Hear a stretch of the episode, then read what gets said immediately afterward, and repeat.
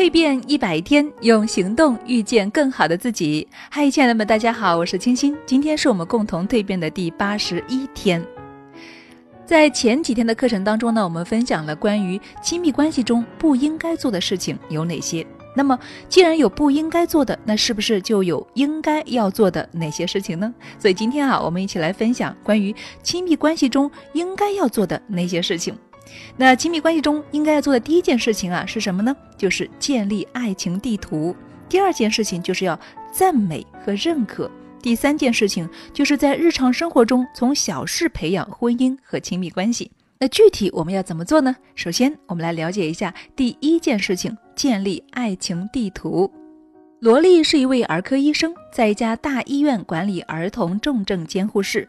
罗莉在医院里面呢很受欢迎。大家都叫他萝莉医生。他虽然啊话不多，但是他对孩子、对同事总是面带笑容，为人热情、幽默、有魅力。萝莉是一位工作狂，有时候工作晚了就住在医院里，周末也是天天加班。萝莉不知道自己的孩子最好的朋友的名字，甚至有时候家里小狗的名字也会叫错。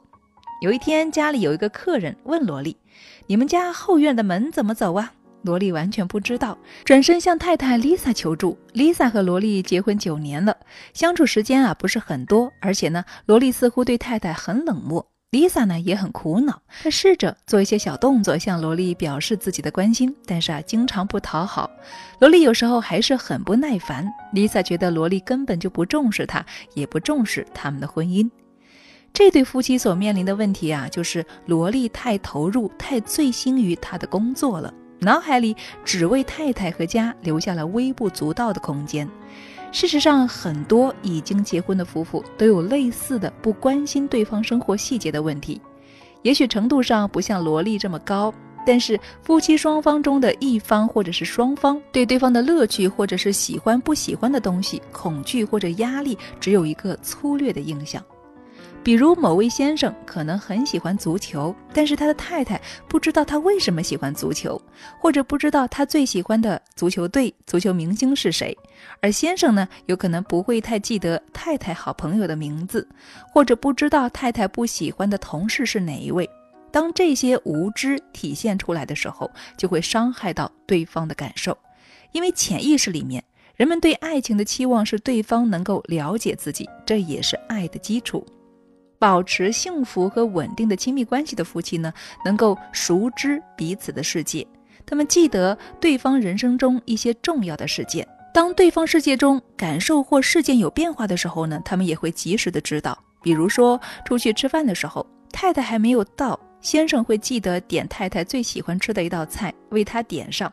再比如，先生一接起电话就说了一句：“你好，保罗。”太太会知道这是先生的一个重要客户，马上带着孩子去另外一个房间玩。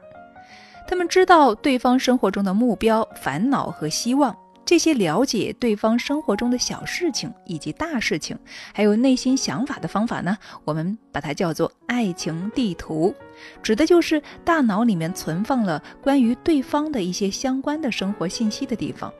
在良好的亲密关系中的双方呢，会为他们的关系制造这样的认知空间，会为他们建立这样一个爱情地图。